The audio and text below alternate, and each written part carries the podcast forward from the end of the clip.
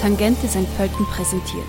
Von 28. bis 30. Juni X Erinnerungen des Theatermachers Matthias Lilienthal. Was erwartet uns hinter der Wohnungstür, in der verlassenen Fabrik, im versteckten Vereinsheim?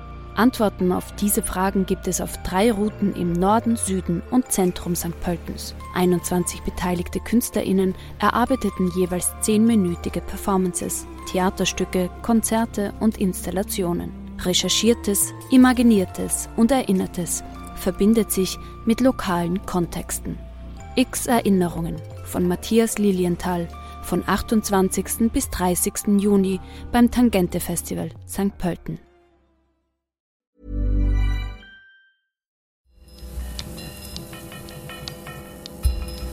Falter Radio, der Podcast mit Raimund Löw.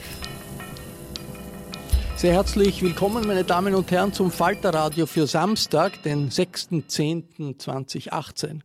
Sogenannte Anlandeplattformen für Flüchtlinge in Ägypten beschäftigen die EU. Um jeden Preis will die österreichische Ratspräsidentschaft Migranten den Weg nach Europa sperren. Ob die Europäer dabei einem Phantom nachjagen, nämlich diesen Anlandeplattformen, bei denen unklar ist, wer das unschöne Wort eigentlich erfunden hat, werden wir versuchen in dieser Folge zu klären. Ich begrüße den Ägypten-Korrespondenten des ORF, Karim El-Guhari. Willkommen. Vielen Dank. Und ich freue mich, dass die Politikwissenschaftlerin Sherin Garib hier ist. Hallo. Hallo. Der Bundeskanzler, Bundeskanzler Kurz, hat ja als Ratsvorsitzender Ägypten besucht vor dem EU-Gipfel in Salzburg, um Ägypten in die Anti-Flüchtlingsstrategie einzubinden, äh, die er verfolgt. Wie ist das in Ägypten selbst angekommen? Es wurde im Grunde wenig berichtet. Äh, es gab nur ein kurzes Statement äh, in den ägyptischen Medien, dass man sich getroffen habe und bilaterale Themen besprochen habe, unter anderem auch Flüchtlings das Flüchtlingsthema, aber äh, eigentlich nichts Konkretes. Also man hat wenig in den ägyptischen Medien darüber gelesen. Gibt es überhaupt Flüchtlinge aus Ägypten, die nach Europa kommen? Naja, es ist zwei Dinge Ägypten, also was Ägypten angeht. Es gibt einmal, es gab bis 2016, bis Ende 2016 viele Ägypter, die sich auf den Weg übers Meer gemacht haben, vor allem nach Italien und äh, vor allem dort, um auf, also es waren eigentlich Wanderarbeiter, um dort auf den Baustellen in Italien zu arbeiten. Das hat Ende 2016 aufgehört. Wir haben eben eine zweite Art von Flüchtlingen und das sind äh, Flüchtlinge aus Syrien oder äh, vor allem auch äh, Flüchtlinge aus anderen afrikanischen Ländern, aus Eritrea, aus Äthiopien, aus Darfur, äh, die natürlich auch äh, die meisten von ihnen nicht unbedingt Ägypten als ihre Endstation sehen. Und was passiert mit diesen Flüchtlingen aus verschiedenen Nachbarstaaten oder auch aus An Staaten Afrikas? Wie leben die? Ziemlich schwierige Umstände, muss man sagen. Also es ist äh, äh, drei Dinge, glaube ich, sind wichtig. Ähm, sie haben keinen Zugang, also viele von ihnen sind überhaupt nicht registriert. Ich glaube, wir haben etwas mehr als 200.000 registrierte Flüchtlinge bei UNHCR in Ägypten. Aber die Dunkelziffer ist natürlich wesentlich größer. Keiner weiß wirklich, wie groß. Äh, drei, glaube ich, große Probleme. Einmal, es gibt für sie keinerlei Zugang zum formellen Arbeitsmarkt. Das zweite Problem, es gibt für sie auch keinen Zugang zum staatlichen Gesundheitssystem, das sie sich leisten könnten. Und äh, das dritte Problem, sie haben auch äh, tatsächlich Schwierigkeiten, ihre Kinder in äh, Schulen unterzubringen. Also Bildung, Arbeit und äh, Gesundheit sind äh, ein riesiges Problem für, für diese Flüchtlinge.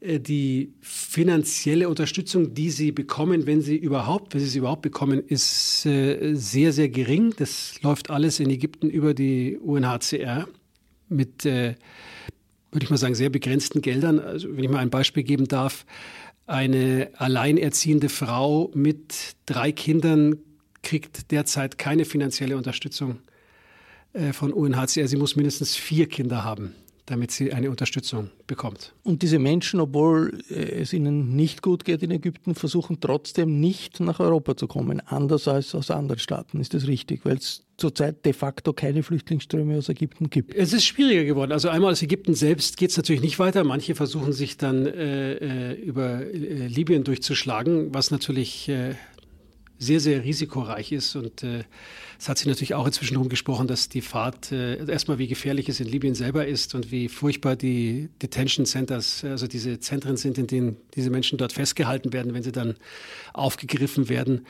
Aber es ist auch deutlich dieses Jahr, dass die Fahrt übers Mittelmeer wesentlich gefährlicher geworden ist. Also man kann insgesamt sagen, es gibt ähm, weniger Menschen, die die Fahrt übers Mittelmeer antreten, vor allem von Libyen aus, aber wesentlich mehr Menschen, die in Proportion dazu dabei umkommen. Also wir haben heute die letzten Zahlen von UNHCR sind, dass jeder 18. Äh, der versucht, übers Mittelmeer nach Europa zu kommen, äh, kommt auf der anderen Seite nicht an. Und äh, im Vergleich dazu, 2017 war das noch jeder 54. Und die Dunkelziffer wieder kennen wir natürlich nicht. Aber solche Lager wie in Libyen gibt es in Ägypten nicht? Nein, sind, die Flüchtlinge sind alle sozusagen privat oder in Miete untergebracht. Es gibt, es gibt, es gibt keinerlei Lager in, in, in Ägypten. Herr Sherin Garin, warum ist Ägypten überhaupt wichtig für die europäische Flüchtlingspolitik? Ja, Ägypten ist äh, auf jeden Fall ähm, eben ein, ein sehr zentrales äh, Land. Ähm, ja, eben als natürlich auch ein Land, mit dem man ähm, verhandeln könnte, mit dem die EU verhandeln könnte, solche Lager äh, zu etablieren. Aber wir haben ja schon gehört, also dass die Anlandeplattformen, die Anlandeplattformen genau zu etablieren dort. Und das, es gab ja jetzt auch schon den, Besuch, den Besuch von äh, Bundeskanzler Sebastian Kurz äh, gemeinsam mit dem Ratspräsidenten Tusk, äh, die ja Gespräche aufgenommen haben vor Ort. Ähm, problematisch ist es aber auf jeden Fall, ähm, weil äh, solche Anlandeplattformen erstens die autoritären Regime, also sprich hier das El-Sisi-Regime äh, wirklich auch stärken und äh, damit auch die, die ähm, Lage der, also die Menschenrechtssituation äh, weiter verschlechtern, weil es ist ja ein sehr restriktives Regime, das ähm, die, also je, jegliche Oppositionelle auch stark unterdrückt. Ähm, und ähm, es wurde ja, das ist auch ein großes Problem, äh, dass immer wieder das ägyptische Regime wie in Wirklichkeit gelobt wird. Also zum Beispiel äh, hat der Bundeskanzler äh, gesagt, dass das ein vorbildliches Regime ist, weil ähm, ähm, weil das Regime ähm, die Seegrenzen stark kontrolliert und ähm, dadurch auch keine äh, Migranten äh, oder Flüchtlinge äh, tatsächlich ähm, übers Mittelmeer nach Europa kommen könnten. Das ist aber, das passiert nur unter äh, sehr restriktiven Bedingungen mit ähm, extremen Menschenrechtsverletzungen und ähm, äh, Herr Karim, das haben Sie schon erwähnt, ähm, die Lage, also zum Beispiel in Ägypten, ein sehr großes Problem äh, ist äh, zum Beispiel der Organhandel. Äh, also es sind sehr viele Flüchtlinge ähm, sind dem ausgesetzt, werden Opfer von, vom Organhandel. Ähm, und äh, ja, also insgesamt schaut die Situation äh, sehr schlecht aus. Also ich, ich, glaube, es ist sehr problematisch, auf eine Kooperation zu setzen ähm, mit vor allem auch dem ägyptischen Regime und dann dadurch auch die Geheimdienste zu stärken. Darf ich vielleicht gleich dazu noch was sagen? Bitte. Also wir wissen ja in Wirklichkeit überhaupt nicht, ob es welche Verhandlungen wirklich tatsächlich darüber gibt, wie konkret sie sind. Äh, alle Seiten handeln sich, äh, sind, behandeln sich sehr bedeckt dazu. Das kann natürlich sein, dass es im Privaten sozusagen Gespräche gibt, von denen wir nichts erfahren, aber bisher äh, hören wir eben gar nichts dazu. Die Frage ist wirklich, ähm, warum sich ein Land wie Ägypten das antun sollte. Also ich kann mir eigentlich keine Summe Geld vorstellen, äh, die die Ägypter davon überzeugen könnte, äh, tatsächlich sowas zu eröffnen. Das also Flüchtlingslager, in die äh, Flüchtlinge aus Europa oder aus dem Mittelmeer hingebracht werden. Das Darum ist ja sozusagen alles, was das man im Mittelmeer aufgreift, sozusagen könnte dann wieder in so ein das Lager. Das möchte der Bundeskanzler, das möchte der Präs Ratspräsident Tusk. Richtig. Und ja. da hat es, es gibt A, kein einziges nordafrikanisches Land, äh, das sich bisher auch nur annähernd äh, dazu bereit erklärt hat und irgendwie diese Geschichten öffentlich diskutiert. Äh, wir haben eine Situation in, in, in Libyen, wo wir wo die EU praktisch noch nicht immer wirklich einen Ansprechpartner hat, außer, außer verschiedenen Milizen.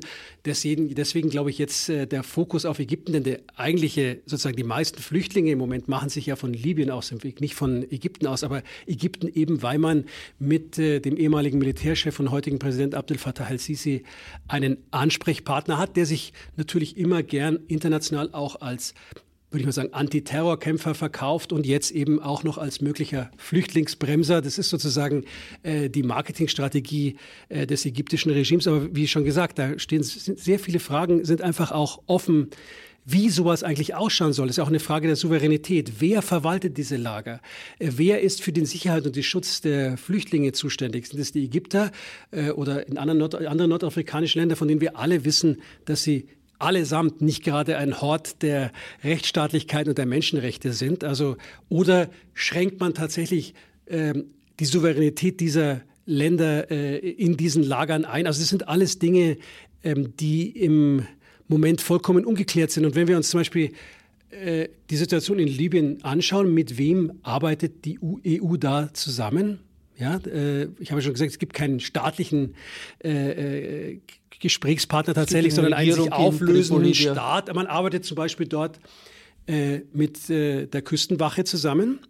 Äh, äh, die, die, bekommt Geld, die wird ausgebildet. Ausrüstung und Geld. Und es ist kein Geheimnis, dass die Küstenwache einerseits natürlich äh, äh, Flüchtlinge und Migranten im Mittelmeer aufgreift und wieder zurück äh, nach Libyen schickt. Aber es ist eben auch kein Geheimnis, dass sie auch direkt auf der anderen Seite mit den Schleppern ähm, zusammenarbeiten und vielleicht möglicherweise sogar selber im Schleppergeschäft stecken. Sie kassieren praktisch zweimal. Einmal sozusagen als äh, Schlepperorganisation und zum anderen eben äh, Unterstützung von der EU. Und es gibt sogar, also die aktivsten Teile der äh, libyschen Lüst Küstenwache ist zum Beispiel eine Einheit äh, in der ägyptischen, äh, in der libyschen ähm, Küstenstadt Zawiya. Das ist die somit die aktivste Einheit der Küstenwache, deren Kommandeur äh, und es gibt noch einen weiteren Kommandeur der Küstenwache, sind gleichzeitig von äh, Sanktionen des UN-Sicherheitsrates belegt. Also das sind sozusagen die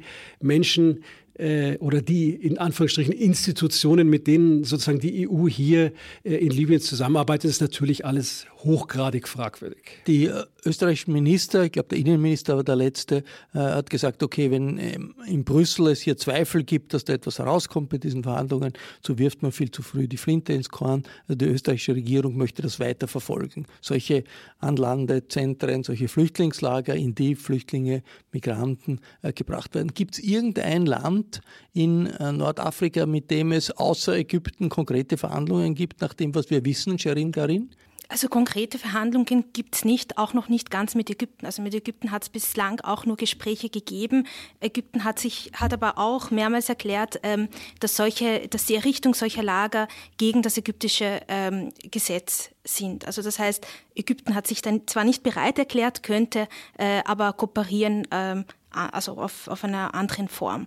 Ähm, also mit Algerien ähm, gibt es ähm, Verhandlungen in dem Bereich eigentlich keine, auch mit Libyen nicht. Ähm, libysche Küstenwache ist schon gefallen. Äh, das wird ja, und das ist auch ein, ein wiederum eigentlich ähm, äh, problematisch, dass man das immer als Positivbeispiel hervorhebt, äh, also sprich die Kooperation mit der libyschen Küstenwache, äh, die ja in Wirklichkeit auch in dem Menschenhandel verwickelt ist. Also es gibt bis, bislang nicht wirklich Staaten, die sich dafür auf irgendeine Weise bereit erklären. Das Beispiel ist wahrscheinlich der Deal mit der Türkei. Die Türkei hat sich verpflichtet, für viel Geld äh, keine Flüchtlinge durchzulassen. Ähnlich war das auch mit Marokko, hat das offensichtlich auch gemacht, aber ohne, dass dort Flüchtlingslager jetzt gebaut werden.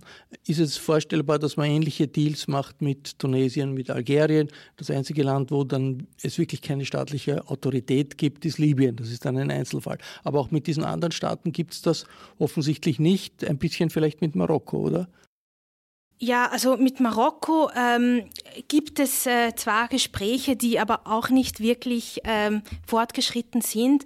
Ähm, also zu, auch wiederum noch mal ganz kurz äh, zu Ägypten zurückzukommen. Äh, natürlich, äh, das El-Sisi-Regime möchte eine Legitimierung nach außen, also möchte sich auch in Europa äh, legitimieren und dadurch ähm, auch den, den eigenen Machterhalt stützen. Das heißt, ähm, Womöglich wird es Kooperationen äh, geben. Ähm, die werden allerdings ähm, erstens einmal die EU in eine Abhängigkeit äh, stürzen in Wirklichkeit, also eine Abhängigkeit von einem sehr autoritären äh, Regime, äh, das dann auch diese Frage ähm, als äh, Druckmittel verwenden wird. Ähm, und, ähm, und dann natürlich auch die Menschenrechtssituation, die ähm, die sich sicher weiter verschlechtern wird. Also es gibt, es gibt zahlreiche Flüchtlinge, die unter äh, sehr schlechten Bedingungen momentan leben. Äh, das hat eben zum Teil mit Marokko äh, funktioniert. Das äh, ist eben auch der Deal, den man mit der libyschen Küstenwache macht. Das ist auch das, was die EU äh, als Erfolgsmodell in Ägypten schon bereits vorweist. Denn seit 2016 gibt es praktisch äh, keine Schiffe, die von dort aus ins, übers Mittelmeer fahren. Aber die dritte Ebene, und das ist ja sozusagen das, was, äh, wovon man hier spricht oft, ist eben die Ebene, dass man Menschen, die man im Mittelmeer aufgreift oder die man von in Europa hat, äh, sozusagen in Drittländer, also nicht die eigenen Bürger zurücknehmen, sondern in Drittländer äh, zurückschickt. Und auf dieser Ebene hat sich bisher überhaupt nichts getan. Und wirklich die Frage ist, warum, wirklich, warum soll sich ein, ein Land das antun, das dann auch möglicherweise Angst hat, äh, später dann zum Magneten zu werden, weil wenn solche Lager entstehen, zu Magnet erst zu werden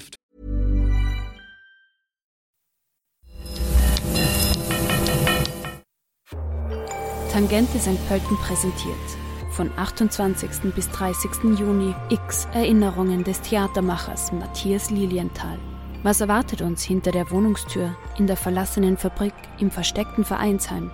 Antworten auf diese Fragen gibt es auf drei Routen im Norden, Süden und Zentrum St. Pöltens. 21 beteiligte KünstlerInnen erarbeiteten jeweils zehnminütige Performances, Theaterstücke, Konzerte und Installationen. Recherchiertes, Imaginiertes und Erinnertes verbindet sich mit lokalen Kontexten.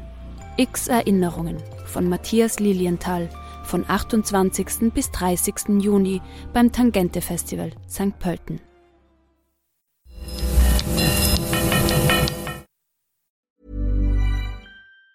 Für andere Flüchtlinge überhaupt, um in dieses Land zu kommen. Und wir sprechen von Ländern, in Ägypten muss, müssen vier von, vier von zehn Ägyptern müssen mit einem Euro am Tag auskommen. Das heißt, wir haben ein, Land mit einer Bevölkerung von 100 Millionen Einwohnern, die wahrlich mehr als genug eigene Probleme haben und äh, sich also ob sie sich das auch noch irgendwie antun, das glaube ich ist mehr als fraglich. Und die Erwartung ist wahrscheinlich der Regierungen, äh, dass man dadurch äh, ein Abschreckungspotenzial schafft. Das ist ja an sich auch eine äh, un unmenschliche Vorgangsweise.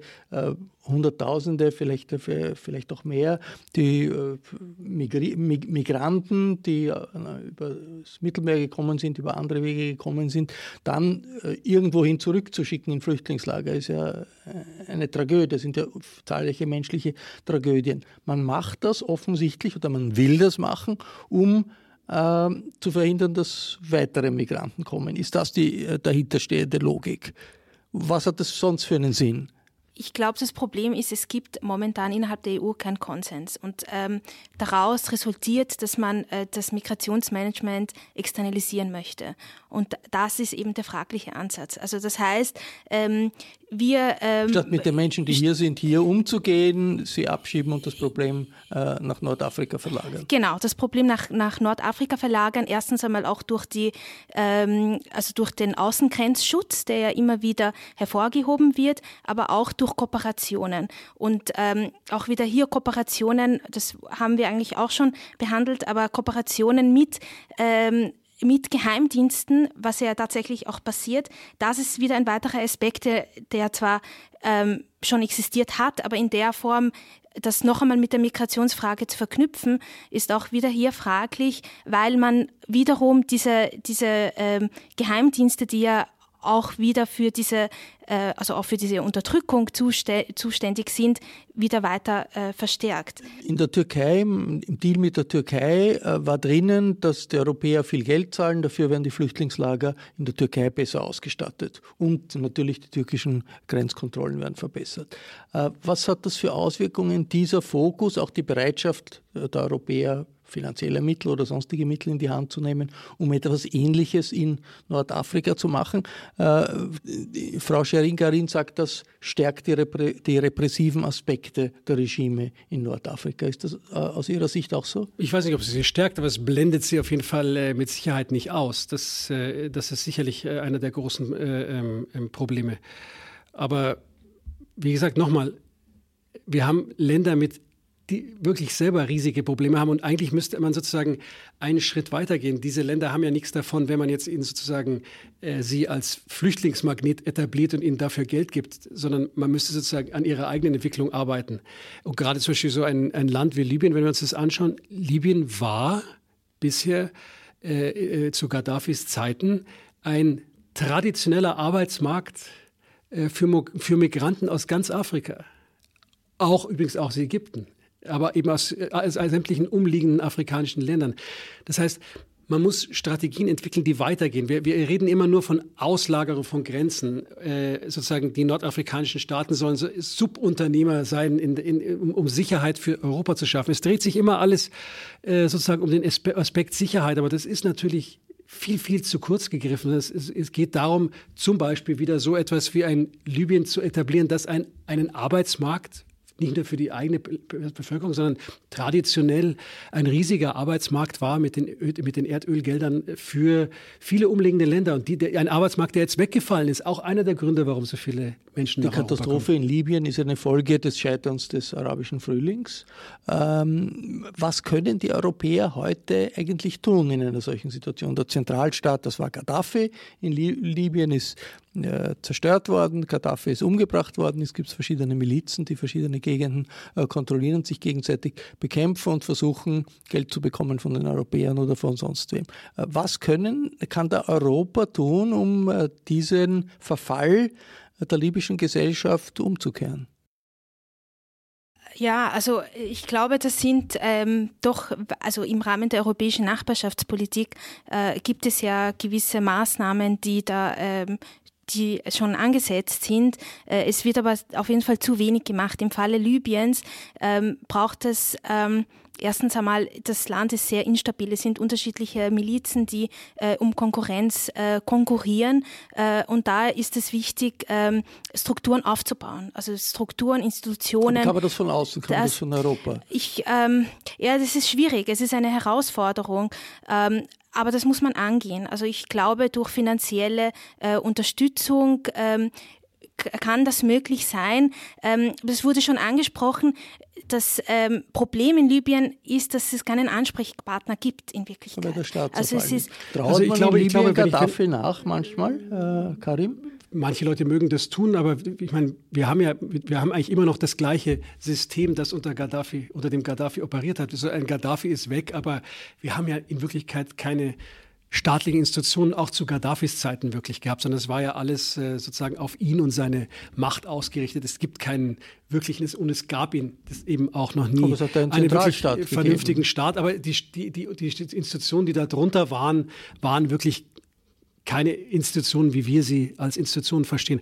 Aber ich glaube, das Entscheidende ist natürlich, was Europa wieder heute macht, ja, weil sie eben nur so kurzfristig denken und äh, sozusagen äh, sofortige Flüchtlingsbremse haben wollen. Man arbeitet mit den einzelnen Milizen zusammen und gießt eigentlich dadurch, noch Öl ins Feuer. Ja. Äh, wenn's, äh, äh, wir haben auch überhaupt gar keine einheitliche Politik, wenn es äh, äh, um Libyen selber gibt. Wir haben zwei verschiedene Machtblöcke in Libyen, im, im Osten des Landes und im, im, Westen des Landes. Und es gibt durchaus unterschiedliche äh, Ansätze in, in, in, der europäischen Politik, wen man unterstützt. Jeder unterstützt irgendwelche anderen in der Hoffnung, seinen eigenen Einfluss mit dieser Gruppe dann äh, im Land auch auszuweiten. Und also das alles steht eigentlich einer Stabilisierung des Landes entgegen. Und das ist nämlich letztendlich die, die Voraussetzung für alles. Ohne diese Stabilisierung des Landes werde ich äh, diese Flüchtlinge nicht aufhalten. Ohne eine Stabilisierung des Landes macht es auch wenig Sinn, dort viel, irgendwelches Geld zu investieren. Das ist, glaube ich, erstmal die Grundvoraussetzung und, äh, Grundvoraussetzung und alles andere als einfach, muss man dazu sagen. Äh, ein Thema, das bei uns immer eine große Rolle spielt, ist äh, die Abschreckung der Schlepper. Die Schlepper sind, äh, denen soll das Geschäft äh, entzogen werden, sagen die Regierungen und, und, und Regierungsvertreter. Jetzt sagen mir äh, Leute aus Afrika, ja, die Schlepper sind ein normales Geschäft. Das, ist ein, das ist ein, sind Transportunternehmen, manche sind kriminell, manche sind weniger, weniger kriminell. Man weiß, was es für einen Tarif hat, von einem Ort an den anderen zu kommen. Das wird nicht so generell als etwas äh, total Illegitimes angesehen. Ist das in Nordafrika auch so oder sieht man das ähnlich so wie bei uns? Schlepper sind alle Verbrecher, wie die Verbrecher, die äh, die äh, Flüchtlinge in, in, in den Lieferwagen gepfercht haben, der dann gestorben ist, äh, die dann gestorben sind in Österreich. Sind Schlepper, werden die als solche Verbrecher gesehen überall? Also ich glaube, da muss man differenzieren. Aber ich glaube, die Schlepper ähm, so wie sie ihr Geschäft angehen. Also sprich auch Boote ähm, tatsächlich kaufen, die dann untergehen. Also das ist vor Ort äh, sich auch sehr negativ gesehen. Ähm, ähm, also, aber ich glaube gleichzeitig, dass die Politik, die, die Europa und die wir gerade machen, nicht äh, dazu führt, dass ähm, das Geschäft der Schlepper äh, zurückgeht, sondern eigentlich im Gegenteil, weil ähm, die Schlepper ja auch mit, mit äh, teilweise auch mit staatlichen Strukturen zusammenarbeiten. Und das ist hier eigentlich das, das, äh, das wesentliche Problem. Aber äh, natürlich wird das vor Ort kritisiert. Also es wird vor Ort äh, negativ angesehen, dass, ähm, dass diese Leute auch dazu, dazu führen, äh, dass ja wirklich Leute im, im Mittelmeer sterben. Wie wichtig ja, für ein, für ein, muss man schon sagen, also für einen Flüchtling ist ein, ein, ein Schlepper zweierlei. Also eine sehr vielschichtige Figur. Er ist einerseits derjenige, der mich potenziell in große Gefahr bringen kann. Er ist andererseits auch das einzige Ticket nach Europa für mich. Ja, also ist beides immer gleichzeitig. Also eine sehr vielschichtige Figur sozusagen äh, für die Migranten und für die Flüchtlinge selbst. Und es ist eigentlich relativ klar, die einzige Möglichkeit, wie man sozusagen Schlepperei auf eine effektive Art und Weise unterbindet, ist, indem man diese Migrations- und Fluchtgeschichten in gelenkte Bahnen bringt. Das heißt, oder den Leuten nach Europa vor Ort will, einen, anderen, einen anderen Weg äh, findet. Nach äh, Europa entweder also in geregelte Bahnen bringt, in, in möglicherweise äh, Umsiedlungsprogramme, aber gerade eben äh, heute hat äh, der Innenminister, österreichische Innenminister Kickel gesagt, dass er sich im Moment Umsiedlungsprogramme nicht weiter groß vorstellen kann. Ist für die afrikanischen Flüchtlinge, glaube ich, in den letzten Jahren drei Prozent von ihnen sind in ein Umsiedlungsprogramm gekommen. Das heißt, die Perspektive, dass man es dann eben anders versucht, ist eben sehr groß, weil man, wenn man meint, dass man zu diesen 97 äh, Prozent tatsächlich bekommt. Aber wie gesagt, äh, zwei, zwei, nur zwei Dinge äh, können Schlepperei beenden. Entweder man bringt diesen, äh, diese Flüchtlingsmigrationsgeschichte in geregelte Bahnen oder man schafft Perspektiven für die Menschen dort eben äh, vor Ort zu bleiben oder möglicherweise eben wieder in ihre äh, Heimatländer zurückzukehren. Alles andere ist, glaube ich, eine Illusion. Also den Schleppern das Geschäft wegnehmen würde heißen, Migrationszentren richten und möglich, die Möglichkeit zu geben, Menschen in Westafrika legal nach äh, Europa einzuwandern. Ist das so? Das ist die Frage, was heißt Migrationszentren? Also ich glaube, es braucht legale äh, Wege, um nach Europa zu gehen. Die sind ähm, viel zu wenig ähm, noch ausgebaut. Äh, da muss man ansetzen. Ähm, äh, ja, das, das auf jeden Fall, ja. Und äh, gleichzeitig äh, ist es auch wichtig, dass man, dass man hier ähm, auch eine andere Politik fährt, also im, im, Bereich der Entwicklungszusammenarbeit. Das heißt ja immer wieder Aufstockung der Entwicklungszusammenarbeit.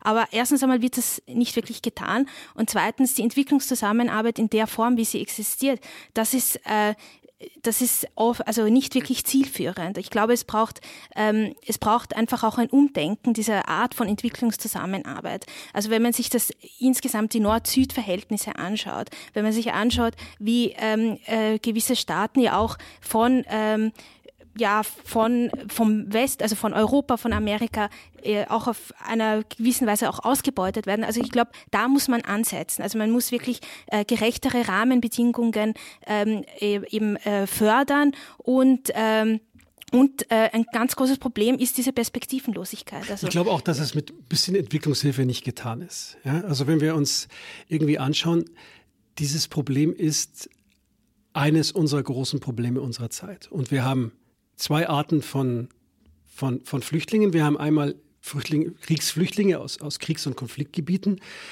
aber wir haben eben auch eine sehr, sehr große Zahl von Armutsflüchtlingen, vor allem äh, aus den afrikanischen Ländern. Und äh, letztendlich, wenn man darüber bis zur letzten Konsequenz nachdenkt, kriegen wir hier jetzt in Europa die Rechnung präsentiert für jahrzehntelange globale Ungleichheiten, äh, von denen wir in Europa hier profitiert haben und dadurch eine Situation geschaffen haben, die ganz offensichtlich nicht nachhaltig ist.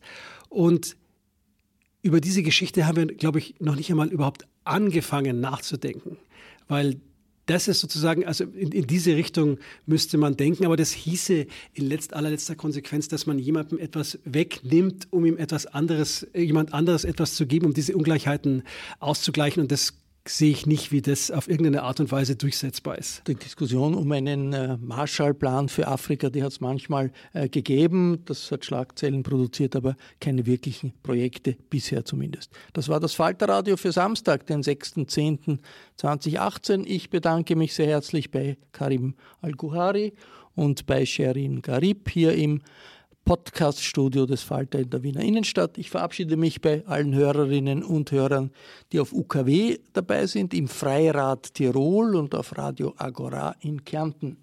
Der Falter bietet Informationen und Analysen, die unverzichtbar sind, um die Scheinwelt der Demagogen äh, von Hard Facts und von Tatsachen zu unterscheiden. Den Falter kann man abonnieren. Ein Probeabo ist sogar vier Wochen gratis und das, über das Internet kann man ein Abo bestellen. Die Adresse lautet www.falter.at slash Abo. Die Signation kommt von Ursula Winterauer, die Technik überwacht Anna Goldenberg. Morgen Sonntag gibt es ein Falterradio extra mit einem Gruppeninterview, das EU-Kommissionspräsident Jean-Claude Juncker dem Falter, dem Kurier und dem Standard gegeben hat. Es geht um Pressefreiheit, um den Druck auf die Medien in Europa und die die Gefahren des Nationalismus. Das Falterradio Extra mit Jean-Claude Juncker geht am kommenden Sonntag online. Bis dann darf ich mich verabschieden. Sie hörten das Falterradio, den Podcast mit Raimund Löw.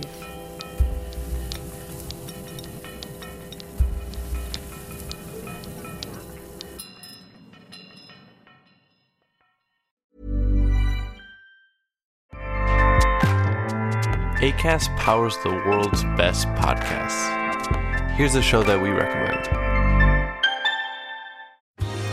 Are you a reality TV junkie? Do you ever think, dang, I wish I had someone to talk to about all the trash TV that I watch? Well, look no further, garbage lover, because Reality Gaze is a podcast for you. Hello, I'm Maddie. And I'm Poodle, and we're the Reality Gaze. We talk about all your favorite unscripted shows like The Golden Bachelor, Love is Blind, and TLC's big, messy behemoth 90 Day Fiancé. And if you're driving to work, folding laundry, or just pretending to listen to your husband talk about sports, just put on the pod, and you've instantly got two gay besties spilling all the tea and reading these people for filth. So come at us, y'all. Find Reality Gaze wherever you listen to podcasts.